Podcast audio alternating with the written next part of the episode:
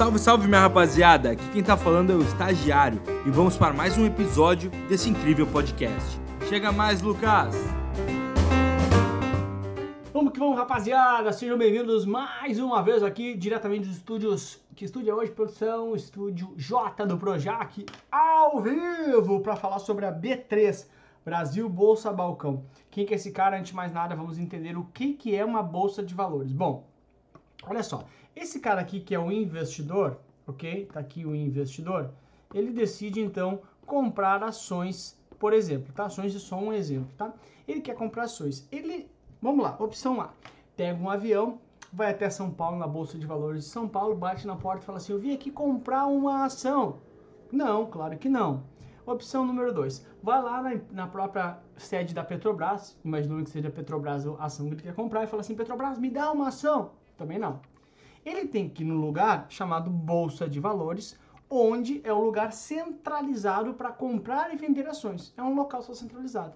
Só que ele não precisa ir fisicamente, porque antigamente tinha o pregão físico lá. Os representantes, as corretoras ficavam lá comprando e vendendo. Hoje não tem mais isso, é tudo, é tudo de forma eletrônica. Então, este investidor passa sua ordem para o seu representante, que é a corretora, e essa corretora vai na bolsa de valores realizar a operação. É mais ou menos uh, como comprar um imóvel, por exemplo. Eu tenho um corretor de imóvel que é o meu representante, mas o negócio é registrado no cartório.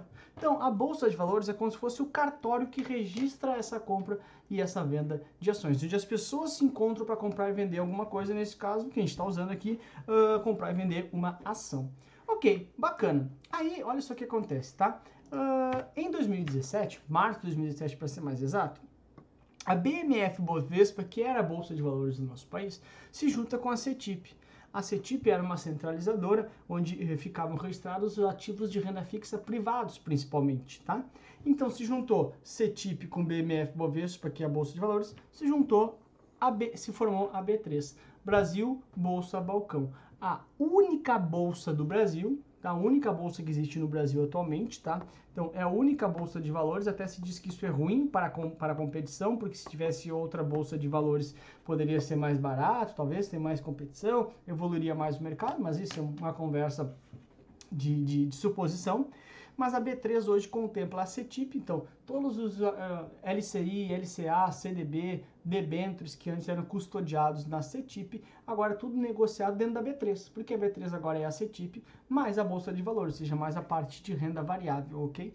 Então a B3, a única bolsa do Brasil hoje, é a centraliza todas essas negociações de ativos dentro do nosso país, exceto os públicos, claro, né? Os públicos são negociados no Sistema Especial de Liquidação que custódia a Selic, tá? Ou o Selic. Então, o que são os serviços da B3? De novo, antes eu teria que falar de CETIP e de bolsa. Agora eu falo só de B3.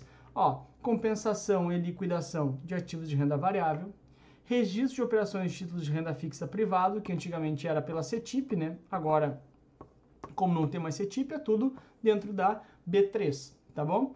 Uh, importante dizer também que a própria B3 tem ações negociadas na sua bolsa. Ou seja, qual é a única bolsa de valores de São Paulo? A B3 e ela tem ações da própria empresa. Ou seja, se eu quero lá, ah, eu acho que ser dono de bolsa de valores no Brasil é uma boa, eu vou lá e compro a ação B3SA3 e passo a ser dono da bolsa de valores, da única bolsa de valores do, do, do, Brasil. Como é que ele ganha dinheiro? A partir de emolumentos, né? Que nem um cartório, que nem no exemplo que eu te falei ali antes, ganha a partir de emolumentos, a bolsa também ganha emolumentos todos os títulos registrados lá, todas as operações, tá bom?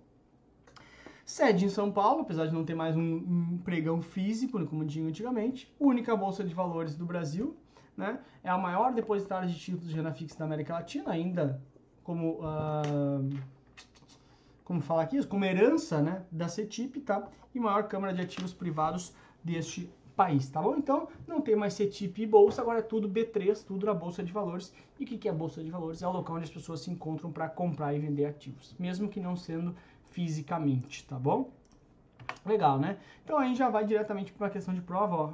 Se eu, ó, eu só tô aqui, ó, por intermédio das, tá? Para não achar que eu tô na tua frente te atrapalhando aí. Ah, eu errei porque o Lucas estava na minha frente, né? Não vem com essa aí, desculpa pela, ó, não vem contar pai, pra mãe lá que errou por causa disso, vai levar bilhete na agenda, não tem, não tem, não tem frescura. Bora. Sobre B3. É a única bolsa de valores do Brasil, tá ótimo é o local onde os investidores atuam diretamente, comprando e vendendo ativos. Aliás, antes de sair me xingando aí, ah, o Lucas sai lendo não dá tempo.